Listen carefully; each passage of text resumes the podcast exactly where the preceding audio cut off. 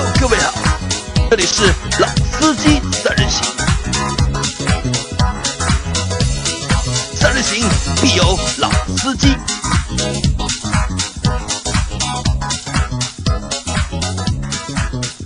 Hello，大家好，欢迎收听《老司机三人行》，我是杨磊我是阿 Q，我是老王，啊。因为今天老倪还没到，老倪在赶过来的路上，所以先让王琦和我们先来干一局。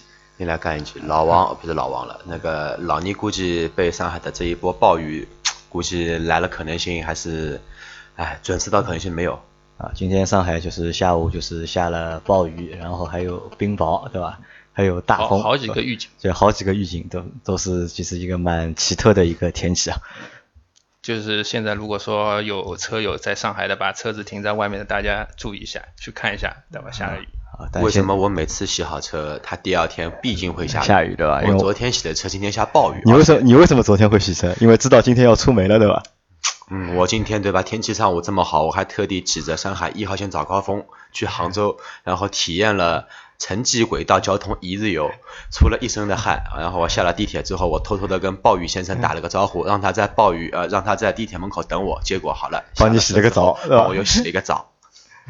啊，我们在就是上两个月的节目里面呢，我们做过一期叫《老王看车记》，因为我们的老王同学对吧，他想买辆车，然后盘了很久，对吧？然后就是在之前就是我们做过专门做过一集《老王看车记》，老王去看了就是他喜欢的那几辆车我有都去看我我。有印象，我们推荐从林雷、卡罗拉、混动一直推荐到 RS，甚至于考虑宝马三、奔驰 C 都已经给他推荐过了。啊。对。然后，但老王很不争气，对吧？我本来以为老王这件就看车这件事情，可能还能够再维持个三个月或者半年，我起码还能做个三四集，就是我们借着老王看车的这个过程去谈一谈车嘛，去聊一聊车。但没想到老王上个星期和我说他车订好了，那我们今天天越来越热嘛，你让我天天在外面看车的话，我也没有这个精力。昨天我在外面跑了一天，已经是回到家精疲力尽。精疲力尽了，对吧？你要为了我们的节目多做一个长期啊，计其实划打算。其实买车啊，就是买车是一件非常开心的一件事情，啊，但呢，也是一件非常非常累人的一件事情。那我们今天呢来做一集什么呢？我们今天做一集，我们的题目叫做《老王买车记》。那我们今天就借着老王买车的这件事情呢，我们就就是给那些就是新手朋友们，或者是准备买车的朋友们，就是我们和大家说一下，就是买车的这个过程当中啊，你可能要面对的哪些问题，有哪些事情你是需要去面对的，你要去考虑的，考虑清楚之后，你才能够就是把你这个车买回来。这整个、嗯是的那当中呢，有一些技巧，或者是有一些就是陷阱，就是需要大家去就是能够把它分辨清楚。好吧，老王因为是老王是就是从看车到昨天去付了定金，啊，对吧？付了定金，那然后后面就等等就可以了嘛，对吧？那其实他在这一路上面，就是他还是有很多的，就是体会或者是体验，可以和大家去分享的。好吧，阿 Q，你不要再抽烟了，你现在烟瘾越来越大了，我和你说。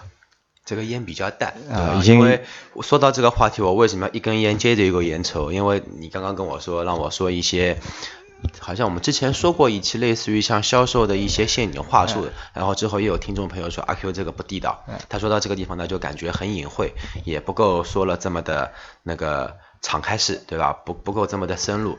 然后我今天又想一想这个问题呢，可能我说好呢，我的一个套路跟我的一个活路就没了，基本功能帮自己就断掉了。啊所以说呢，你让我多抽两根烟，千万不要这么以为，因为其实我认为啊，在销售的过程当中，就是以诚信对待客户，是的对吧？肯定是会有好的结果的，对吧？那今天正好是老王是顾客，然后阿 Q 是销售，那我们这期节目的搭配也非常的就是契合。那那我就是把就是我们普通用户就是买车的这个过程啊，我列了几个几方面，就需要大家去注意的。然后第一方面呢，可能是什么呢？就是我们在买车之前啊，就是你决定买车。决定去买哪辆车之前，就要考虑一个问题，就是我是否需要一辆车。当然，我们不考虑，就这期节目我们不考虑，就是你到底需不需要一辆车，就我们就决定你要买一辆车了。嗯那这个时候我们要先考虑什么事情？这辆车要能够通行。不是不是不是，限牌的城市要考虑我有没有这张牌。啊，对了，就是限牌的城市，就是真的要考虑一下，就是你虽然决定买车了，而且你口袋里也有买车的钱，你也看好你要买哪辆车了，但是如果你没有牌照的话，然后问问看老天爷肯不肯给你这个机会，给你买一个车，给不给你这一个基本的条件？你像上海现在买个车不是这么方便的，对吧？你违章一年里面满五次，好了再见。比如说你那个好像像一些嗯社保记录跟纳金记录没有交满的一些小伙伴们，好不好意思再见。啊，因为像最明显是上海和北京嘛，就上海和北京两个地方，就是上海牌照是拍卖的嘛，北京是摇号嘛，都是难嘛，对吧？我们公司反正最长的记录是十八个月吧，就我们公司有一个小伙伴是花了十八个月的时间才拍到一张上海牌照。他还在吗？呃呃，他离开了，就是去别的公司了已经。因为拍完牌照就拍这种牌就离开了啊，对的，做了一个提升。呃，那老王，你你是怎么考虑的这个事情？这个是是这样子的，那么上海牌照呢，一时半会呢，肯定是搞不出来的。啊，没有完全没有信心 的，就完全没有信心，就还没拍了就就觉得自己一时半会是搞不出来的。男人不能说自己不行啊。那么这样子就是说呢，因为。讨论到这个问题嘛，因为我们我之前呢也是在考虑，就是说，因为你买了车肯定是要开的嘛，你不可能就买了车放在家里积灰，对吧？那么你要让它动起来的话呢，你肯定要有要解决这个牌照的问题嘛。那么解决牌照的问题呢，我想了好几个办法。你想过哪几个办法？和大家说一下。首先就是说，最初的时候啊，就是想一边拍牌，拍到了牌照再去买车，对吧？拍到牌照再去买车。对，这是这是最初的一个想法。但是呢，后来发现呢，因为毕竟要用嘛，家里面呃父母年纪大了，有的时候要去医院啊什么的，你住在很远的地方，有个车会更方便嘛。对你，特别是晚上，他们万一有什么疾病啊什么的要去急诊，你跑到这个呃怎么说呢，就是市郊的这些医院的话呢，医疗水平呢，我们实在是不是很放心。那么希望是到市区里面，那么一定要有一辆车来做一个通勤的保障，那么，那话说回来啊，就是说这个牌照的这个问题啊，牌照这个问题呢，最早的时候呢，我是这么想的，就是先拍到牌照再买车，再去买车。但是客观条件不是非常的允许，那么我就想别的办法。因为我的女朋友是在南京，在南京，那就上一块外牌，对吧？继续想去上个外牌。但是上海人是不可以上南京牌照的，对吧？是是什么呢？关键就是问题在居住证上面。居住证上面，对的。呃，反正我也找过前前后后各种渠道去搞这个南京牌照，甚至我已经是在南京的 4S 店订车了。他因为那个那边的销售跟我说，这个牌照的事情呢是他搞得定，搞得定。结果呢，搞不定，对吧？最绕来绕来绕去绕到最后还是要绕到居住证上。居住证上面，对。那么居住证这个严格到什么程度呢？就是不是怎么说呢？就是说你呃，就是必须天天二十四小时在，确实是在那里。因为他会找那边的片警，天天来查你，对吧？看你到底是不是住在这里，看你是不是真实的是需要办居住证。如果查到你不在那里，对不起，居住证这个申请就撤销，然后三年里面你不可能在那里办出居住证，申请上去也没有。所以说很严格。那么也是通过一个黄牛了解到是什么样子呢？因为这边。这边我们政府嘛，跟那边是打过招呼的，因为上海外环外的这个外牌，江苏苏 A 或者苏什么的，反正江苏籍的车辆在上海的外环以外这块区域保有量太大，太大，甚至就是造成了这个隐患，所以他们之间应该是有一个默契，所以说就是不让我们。上海人去，其实也不是默契吧，我觉得无非就是两个原因嘛，一个原因就是税收嘛，其实主要税收是大头，一个车船税，对吧？车船税还有就是每年就是车检嘛，就是你验车，验车虽然说就是现在验车的年限变长了嘛，但是你去还是要去嘛，钱还是要付的嘛，对吧？你车在上海开，但是你的那个钱都付在了就是南京，对吧？那那上海政府肯定就是不愿意嘛，对吧？是的。那现在就现在是决定是上。上到哪里？上到辽 A 对吧？因为不行嘛，就跟那边 4S 店把这个这个这个定金退回来嘛。反正一样要上外地牌照，那就是去暂时先上一个，对吧？就是辽宁那边或者是内蒙古啊什么的啊，反正就是啊比较远，对吧？那对对对，阿 Q 问你啊，就是现在就是我们要是去上一个外牌的话，大概费用在多少？不知道，不知道 啊不知道，好久没有接触过啊，外牌啊，因为买奔驰的都不上外牌，对吧？买奔驰都基本上都有上海牌照，对吧？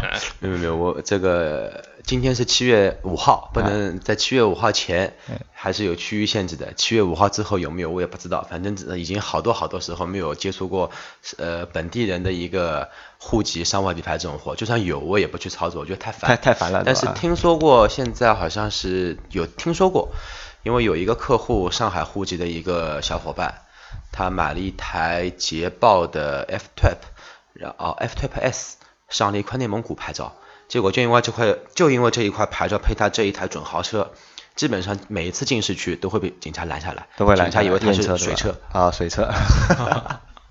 啊，其实这个其实也蛮烦，但这个也是什么呢？就是很多上海的用户去上外牌啊，也是一个没有办法的办法。这个呢，就是我这里也要说一点，就是我作为一个市民啊，我觉得这个政府这样的行为呢，确实不是说给市民提供方便，对吧？它是各种限制他，为了自己的方便啊对，为了自己的这个政绩嘛，就是啊，这个怎么说呢？对吧我们也不要乱说，对吧？呃，乱说了，过两天我们节目也被禁掉了，也被和谐掉了。这个只能说什么呢？只能说就是我们现在发展的太快，对吧？就是可能就是城市在交通这方面就在摸很难索中很难平衡所有用户的一个需求，对吧？只能这么说，对吧？但是至少就是能够让你上外牌。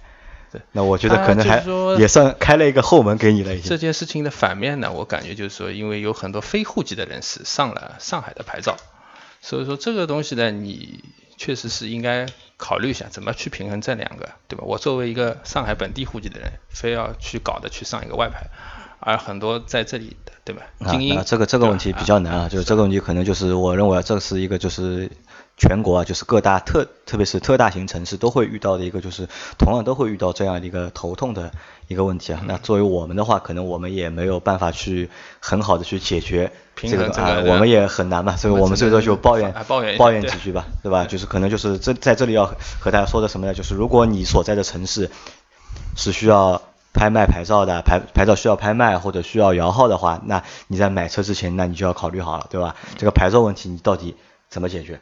那其实我还是比较赞成什么呢？我还是比较赞成就是王琦之前的想法，就是边拍牌照边等，就是等我拍到牌照了，我再去买车。那这个呢，我觉得会比较就是比较好一点。因为，但如果你先能够上外牌，那你可以先上外牌。但杨磊，再再他对自己都没有信心，他都自己说自己不行了，那就啊，他没信心，因为我我的两块牌照都是拍了两个月就都拍到，但当然这个是好几年前的事情了，可能现在的确是比较比较难拍，那可能就是要想好就是牌照的问题，你到底怎么解决，对吧？这是第一个，就是我们要要考虑的。那第二个问题是什么呢？品牌车型选择嘛，就第二个就是你想好牌照了，对吧？你也你有牌牌照可以解决这个问题的话，那你肯定要解决车型的问题了，到选什么品牌的车，对吧？选什么车型的？那在这里呢，我们这里也不多，就是也不多多深入讨论。但反正我我我就一句话嘛，就是不管你选的是哪辆车，作为你的第一辆车来说，或者是对于你的一辆新车来说，就是我们肯定都都都会喜欢嘛，对吧？都会喜欢，对吧？就是其实我认为就没有什么就是太多的好车和坏车的分别，对吧？可能适合你的是你喜欢的，那就是一辆就是好的车。那这个问题我们在这里就不不深入讨论。那第三个是讨论什么呢？是一个重点来了，就是 4S 店的一个选择，对吧？当你决定买某个品牌的车了，你车型也看好了，那你在选车的时候，那你肯定还最终我还是要去 4S 店嘛，对吧？我们在之前在你在网上看的再多，在汽车之家看的再多，朋友问的再多，对吧？节目听的再多，最终你还是要买。买的话，你可能还是一定要去去到 4S 店。去看一个活的车，啊、对，至少要能够对方提供车给你嘛，对吧？要 4S 店，因为王鑫你之前是去了就是南京，啊，对吧？因为你之前想上南京牌照嘛，所以你去了南京。那现在南京牌照上不了了，那你决定就上其他其他城市的牌照，但你那个车是在上海买还是在南京买？就肯定是在上海买了，对？肯定是在上海买了，就没有必要跑到南京去买。啊。那你前前后后大概四 S 店去了多少次？四 S 店把南京算上，呃，应该是有去了差不多四个整天。四个整天，嗯是同一个品牌还是就是各不同的就不同的？对那马自达的那个店你去了几次？马自达的我就去了有，呃，应该是有四次。四次。对的南京去了三次。对，南京上海去了上海去了一次，有可能后面还要接着去。啊，那那这个后面是提车了嘛，就啊对吧对？但是你前面在南京三次，你就是你去看车，对吧嗯？谈价格，对对吧？试驾，对，就试驾你试驾了几次？试驾了两次。试驾了两次，嗯对吧？那阿 Q，我问你啊，就是你认为就是我们去四 S 店买车的这个过程当中，试驾试驾几次比较合适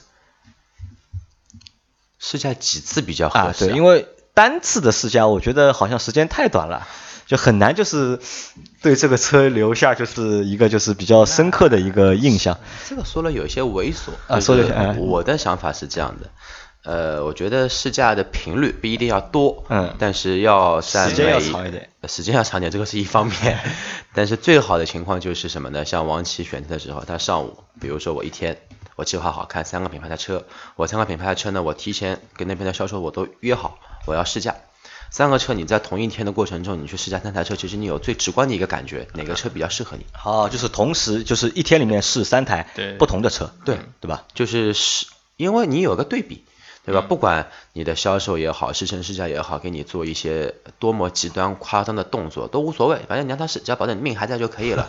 然后呢，那你就有一个很直观的对比，哪个车到底是对你的性格、对你自己的定位怎么样就 OK 了。因为所谓的舒适性也好，操控性也好，隔音性也好，动力性也好，其实都是针对人。人呢又是不一样的一个东东西，那么这个时候你就会知道，哦，这三台车我选 A 还是 C 还是选当中这个 B，那你就会知道，那下一台车，那么在下一次的一个一个动作中，那么你就可以针对这个车，我再去做一个深度的试驾，我再了我再了解一下，所以我觉得两次一般就够了，两次够了第一次嗯。做一个选择，第二次做一个确定，就就 OK 深入的就是明确你到底是更倾向于哪一块，啊你觉得那一块达到你的一个心理预期就可以了。对。啊，那就阿 Q 给了我们两个建议啊，就第一个建议是什么呢？就是你在预约试驾之前，就试驾之前先预约，对吧？一定要先和四 S 店的就是销售预约好，对吧？这样就是避免了就是你人过去之后没人接待你，或者是哎，像基排本上满了，对吧像现在这种情况，就是如果说一个客户冲到四 S 店里面去跟他说我要试驾，基本上没人会鸟你们，就没人会屌你，对吧？没人会屌你的。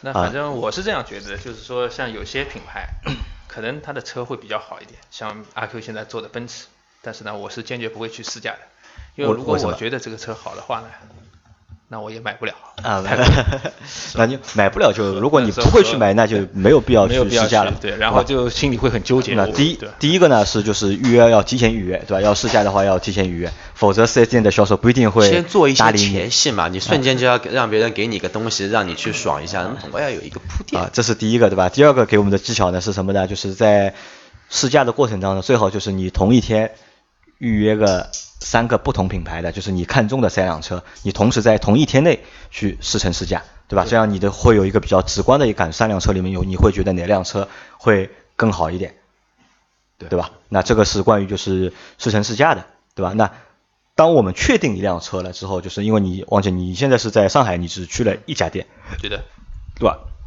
这个我有点好奇啊，为什么你只去了一家店？是这样子的。那么因为本来已经决定要买这个车了嘛，只不过就是因为牌照的问题，啊才回到上海来买。那么当天晚上就是回来的那天晚上，我就在那个我们的车啊汽车之家，汽车之家啊对汽车之家上面，我们我就提交了一个我的一个资料，就是一个购车意向的一个资料，对吧？然后呢就让我选择了几家 4S 店嘛，我就看了一下，就是挑的附近的 4S 店选择了一下。那么没有想到第二天早上大概九点钟左右，就有人联系你了啊 4S 店的人已经跟我九点钟啊，哇，对这个 BDC 网销部的部门还是工作效率非常高啊还还还是蛮拼的。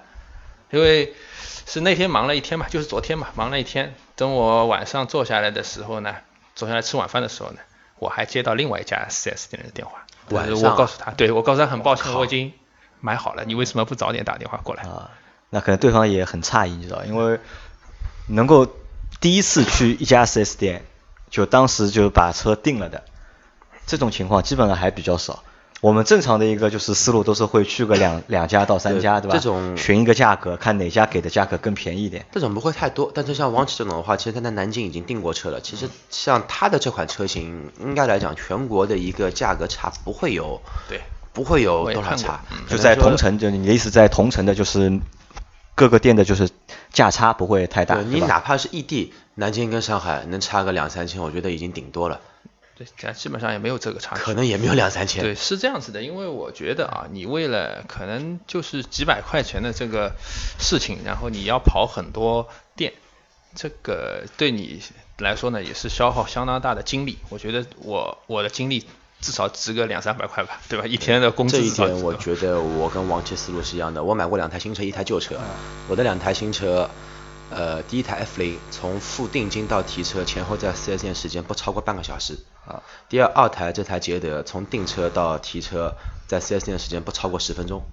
前副掉把车开走了，我还要跟他聊什么了？啊，那你们两位其实我觉得都是属于就是冲动型消费的选手。那也不是，我们我至少就是我看这个车的话，我在网上网上啊，各个城市的价格什么，我心里面基本上有数的。就是说它上下浮动啊，不可能很大，也就是说，除非我是阿 Q 做这个东西的，那么可能我会跟人家谈的更专业，可能我会拿到更好的价格。但是我觉得我但是阿 Q 也没有用。啊，那可能就是在这里呢，就是可以总结的是什么呢？就是当我们选择那款车型，我们就要看，就是如果那款车型是一个热销车型的话，其实热销车型我觉得还会有两两种极端发生嘛，对吧？一种就是像比如说刚上市的那些热销的车型，因为产量产量不足，那可能就你不要说什么优惠了，对吧？它能够少加你点价，已经很好，很开心了对吧？就这个就不要谈什么优惠，就哪个哪个店它有车，对吧？能答应你一个月或者两哪个谁车能够就是交车时间最短，那你可能就去选哪哪家店。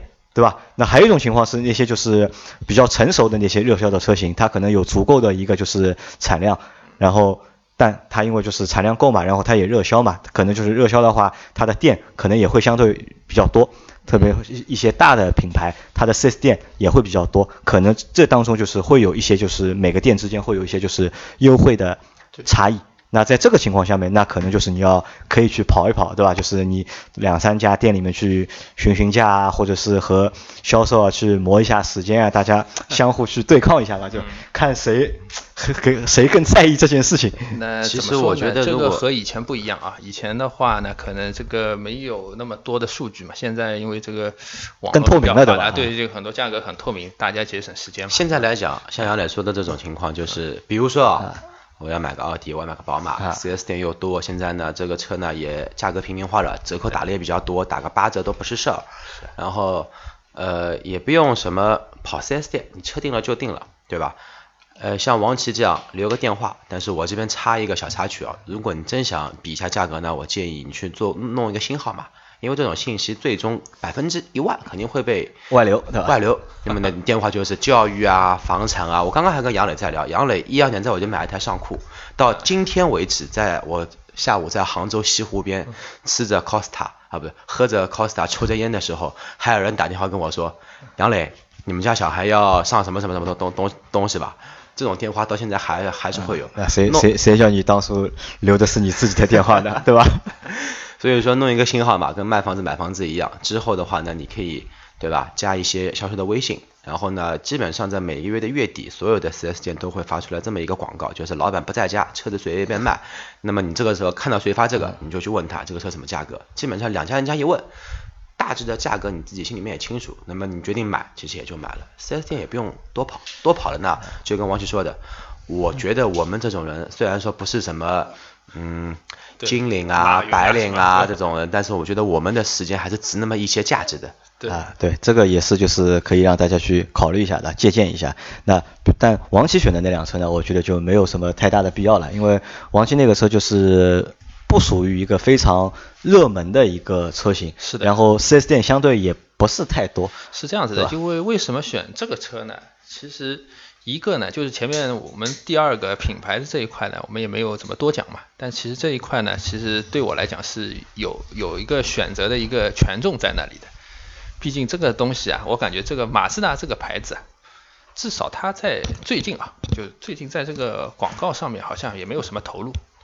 一直没有投入，所以我觉得不是最近是一直没有投入。它这个呢，它这个报出来的价格呢，应该是比较实的，因为没有这种就是虚的啊。你的就是说老汪的想法是，就这个一个车它的一个 MSRP 我们的官方价格里面，广告水分的这一个部分其实溢价部分并不是很大。对，好，那就是选择 4S 店，那这个是我们大家要去注意的，就是在选择 4S 店的时候，就是两件事情嘛，可能就是一件就是你在选车的就选择的过程当中，就是试乘试驾，这个是和 4S 店是有关的，对吧？然后还有一个就是谈价格，也是和 4S 店有关的。那可能就是我觉得啊就是。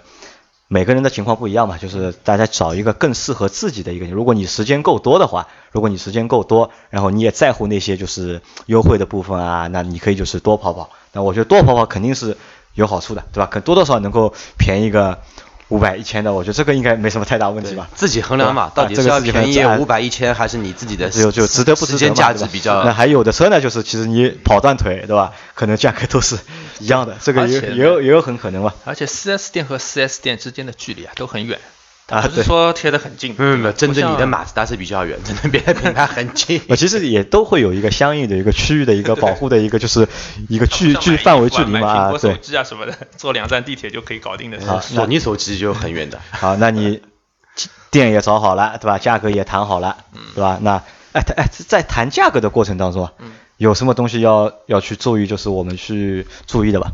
注意的嘛。那比如说阿 Q 以前之前我们说过的嘛，对吧？可能在我们在买车的过程当中啊，有几件东西会被强奸的，我们会对强奸的东西，对吧？上上上次已经被人家给给喷过了，说我这个东西说的呢不够不够植入，说的太虚伪，说的太那个含糊，那么就直接说吧。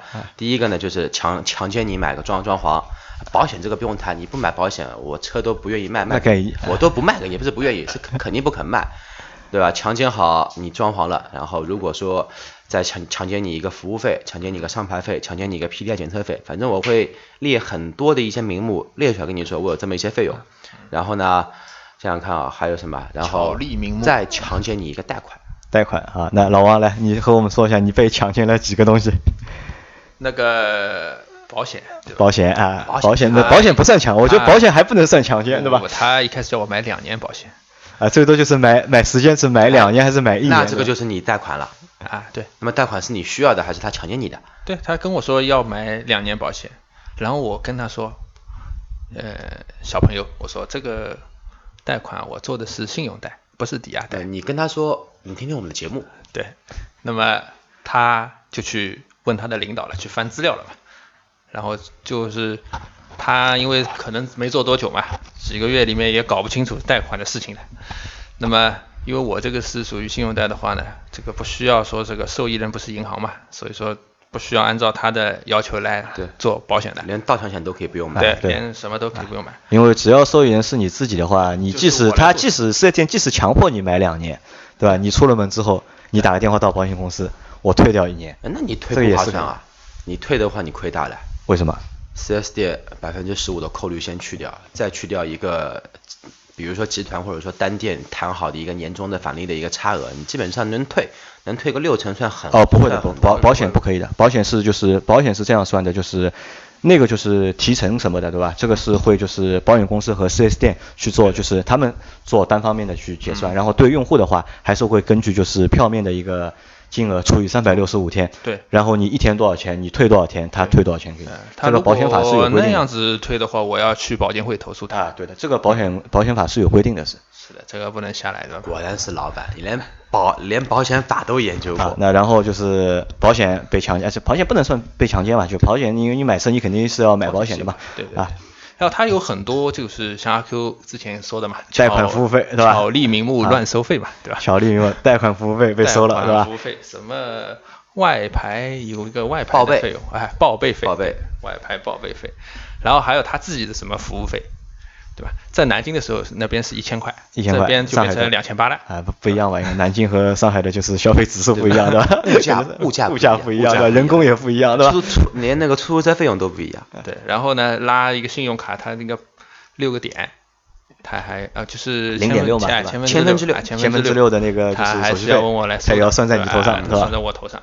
但这边呢，因为可能这个做三个月的小朋友他也不知道，我也没有跟他提，对吧？反正他到时候要跟我说这件事情呢，我就拿贷款服务费来跟他说事，反正我是不会拒付这笔钱的。啊，那我觉得就是我们去买东西啊，刷卡消费，我觉得天经地义，对吧？对如果你硬要把这个百千分之六的这个手续费算在我头上的话，嗯，那我觉得这个是非常不合理的一个一说个事情。明你不认同信用卡和这家银行的一个关系嘛，就是你不认认同他们银啊行如果。如果他如果我遇到这样的事情，如果他刷卡不行的话，那怎么办？呃，刷卡不行的话，那我他妈我就去银行，对吧？我去把这件事二十万的车价，对吧？我换成二十万的一块钱的硬币，对吧？我把它拖到他妈四 S 店去，对吧？你慢慢帮我数吧，有的。哎，不过像这种情况的话，其实上海所有四 S 店都一样。其实归根结底的话呢，还是利益，还是利益。因为千分之六的手续费，我可能说财务这一块也不是很懂，但是至少这一块里面肯定是有利润。因为车价高呀因为车价高，你不是我们不是买一个一千块、两千块的东西，千分之六就其实没多少钱，但一个车二十多万，对吧？千分之六有多少？蛮多了，因为阿 Q 也不知道，但是从银联这边的小伙伴给我的一个信息的话呢，这个其实也是一笔隐形的一个一个利润在。呃，原来呢，信用卡它这个说到这个说扯远一点啊，就是它这个信用卡之前好像改费率改革过一次，它那个之前的话好像是五十块钱是封顶，封顶嘛啊不管你是花刷一百万、两百万，它都是五十块钱。那么后来呢，改革过一次以后呢，它是按照这个千分之六这个来走的，就是某一些项目它前面有个三字代码的嘛，某些项目它是按照千分之六再来走的。像这个车贷的话，可能也就是这个数字在那啊，那可可能就是我们要说的是什么呢？就是在这个被强奸的这些费用里面你，开心吗？就是大多数啊，我们是逃不掉的，对吧？只能被就是只能眼睛闭着，对吧？对，就把这个钱就强奸不如其享受嘛。对吧？就只能把钱这个钱付了，就可能唯一可能强一强的我们露在砧板上啊，可能对啊，就实际上就是你是你想要车的，对吧？啊，这个就是我们觉得，就这个还要怎怎么说呢？就要看了，就看就是不同四 S 店，大家良心可能还会不一样，对吧？同样的就是收费的项目，可能大家收的会不一样，有的地方收一千，对吧？有的地方收两千，对对吧？这个你，我觉得就是 作为中国就是买车的消费者，在这点上面，我觉得还是蛮蛮可怜的，还是。是的，那么这样子就是因为它这一块，呃，怎么说呢？就是我们前头前面讲到什么，就是那个呃贷款是吧？贷款贷款这一块，啊，贷啊贷款我们漏了，就是我们当就是谈好价格之后啊，就是就选定车谈好价格之后啊，就还要考虑一个，就是你是到底是全车啊全款，嗯，全款买还是贷款买，嗯对吧？这个当中还是有有点有点说法在里面。是的，那阿 Q，我问我问你个问题啊，就是到底就是我们在买车过程当中，我如果全款买，你给的优惠能多一点呢，还是我贷款买，你能给的优惠多一点？那肯定是贷款了，贷款我贷款买，就是你给的优惠能多一点。因为贷款刚刚也说了嘛，贷款我能强奸你的一个目录会更加多一些啊就什么贷款服务费啊贷款服务费、保险嘛，你还要再买一个贷几年买几年，对吧？啊？还有呢什么呢？还有比如说有一些品牌、有一些经销商，你贷款他不光你的要让你买个盗抢险，然后呢他还要让你再装装一个定位，装一个定位，那个定位呢跟你说这个四千啊、五千啊这种费用，那。呃，你的付款方式越多种多样，那么你的一个所产生的一个目录会越来越多啊就是目录收费项就会变多目录会变多。收费项就会变多，所以就是其实你们还是希望用户能够就是贷款买车，对，对吧？那老王呢？你是后来选的是全款还是贷款？我还是贷款买车。你选择贷款，对的，但是他这些巧立名目的东西呢，我都已经摸透了，摸透了。所以他也收不了我我们节目做了这么多期，你还这个没有摩托吗？你就别说是我们的，对吧？关键的，因为我在南京啊和那个那边的销售呢操练过，啊，你实际操练过了，对吧？对，包括贷款都是我自己跑到银行去办的。啊你贷款是自己去办的，对的，而且但你自己去办的那个贷款，他还是收了你一千块钱的，就是贷款服务费。对他要收我贷款的服务费。那么到时候那个我去刷刷首付的时候，啊。那么信用卡这个我也跟他就跟他来就贷款服务6%啊不过费了。这点蛮 这点蛮过分的，什么贷款自己去做。啊，就他已经收了你贷款服务费，还需要你自己去银行里去填资料啊、跑贷款，我觉得这个我觉得不因为太好。他那边的一窍不通，他让我那边等消息，等消息。我呢直接就去那边办了，因为我之前在银行其实贷款已经就是在南京的时候，嗯，已经跑过了。贷款已经批下来了，那我必须要去上海这边啊，我要把南京这边的先撤掉，然后再重新办那个贷贷款，啊可能里面的手续呢会比较复杂。我不知道，你看他们这个 4S 店两个员工的这个样子呢，他也是搞不定这个事情，他自己在哪搞不定条路？上的？就那边中山北路。哦，知道了。那么怎么说呢？他那边业务可能不熟嘛，因为他也是刚刚做没多久嘛，三个月的，对吧？刚刚做了三个月的一个一一个。那你知道为什么？你知道为什么人家会九点打电话给你了吧？就是因为他是个新手，对吧？他所以他才会九点打电话给你。然后那天晚上打电话给你那个销售，其实是个老油条，是一个老司机，对吧？因为他知道嘛，就不可能就是有哪个用户就是今天填了资料，对吧？就是明天怎么就就急着要买，是不会嘛？他也知道肯定别人是来还询个价，杨磊拿这个做比喻，杨我以为杨磊要拿我做比喻，你碰到像阿 Q 这种销售，就是这种电话，就肯定是要么就不打，要要打也是下午来来来跟你做联系，或者晚上跟你联系。那所以我和你说，就是我还是强调前面一句话，就是作为汽车销售来说，不管说作为汽车还是作为就其他产品的销售来说，就是诚信，对吧？然后就是勤勉，对吧？这个东西我觉得很重要的，对吧？你肯定能够有一些就是意外的一个收获的，对对吧？我觉得甚至我们可以就可以想象一下，就是那天早上九点那个销售打电话给你同时候，对吧？其他同事还和他说，哎，这种电话不要打，对吧而？且他还是结结巴巴的啊，你你不要打，你打了他妈人家也不会来买车的。没想到他打了电话给老王，对吧？老王就姑娘还是他的店里面，的，男的。对吧？然后就买了，从他手上订了车。其实这个也是他什么？是我认为是一个销售，他他勤奋的一个工作带来的一个回报，对吧？那么下面说了贷款，还有别的常见的东贷款那贷款这里，贷款这样，贷款这里有东西要注意的吧？贷款这边就王琦刚刚你已经其实已经说到位了，就是贷款无非就是抵押类跟那个免抵押类分两种，信用类有有信用类和抵押类对吧？如果是老司机的话呢，最好是信用类，对吧？也不是说老司机，看哪一家银行或者说金融公司有比较好的优惠利率方案。对比如说像现在奥迪跟中行有合作，对吧？像宝马自己奔驰呃宝宝马金融利率会比较低，奔驰自己的利率也比较低，还是看银行的一跟这个品牌来的方案。说呢，你看他自己品牌啊，它有的有的啊，有些有什么三年零利率的，三年，但三年零率它会有手续费，三年零利率，但是他会收你个贷款对服务，费贷款手续费嘛。个你就是而且说它这个贷款手续费也不低的，我和你说，可能至少一年也在两个点左右，就一年至少也在两个点左右。你三年的话，其实也要六个点。嗯，但这种费用都是经销商自己收的嘛经销，商但是自己赚啊你变相这样说，对你觉得利率低，你觉得年化的利率，你实际付的利息低于两个点一年，你这种钱你付就付，你你大不了再跟他谈一个、那就是最好的是什么？最好就是我建议的是什么呢？就是如果你征信好的话，就是那我建议啊，大家还是就是使用那个信用贷，不要用那个就是抵押贷款。因为如果你用信用贷款的话呢，就是 4S 店无法就是强制要求你买两年、三年的保险啊，对吧？然后也不会强加让你去买那个盗抢险和装那个 GPS。是的，这个是就是能够帮自己稍微能够省一点钱。当然的，但是信用贷款和就是抵押贷款当中费率呢，可能也会有一些不一样。对的抵押贷款的费率相对来说会相对来说会会低一些低一些。不一定，还是看银行，啊，对，也要看银行，还如果你有没有还是看车活动啊什型么和看银行。是这样，如果银银行收的少嘛，4S 店就会收的多，啊。基本上是这样一个关关系权。衡权衡，权衡那反正这期节目就做到这里就差不多了。然后如果大家在就是买车的过程当中有什么疑问或者有什么就是搞不懂的地方，那可以来关注我们的公众账号，加我们的群，在群里面可以问大家，然后我们会尽我们的所能给大家一个就是回复，好吧？那等老王提好车之后，那我们可能还能再做一期就是提车的内容。哎，老王提好车我已经想过了，我我可以借一台老马六，可以借一台马六锐意，还可以用老王这一台阿特兹进行一个三方面的做一个对比。我们不是差个视频节目嘛？好嘞，又有一期了。好好的，可以的。然，后最后反正还要做一只老王卖车机嘛。好了，好了，卖车机！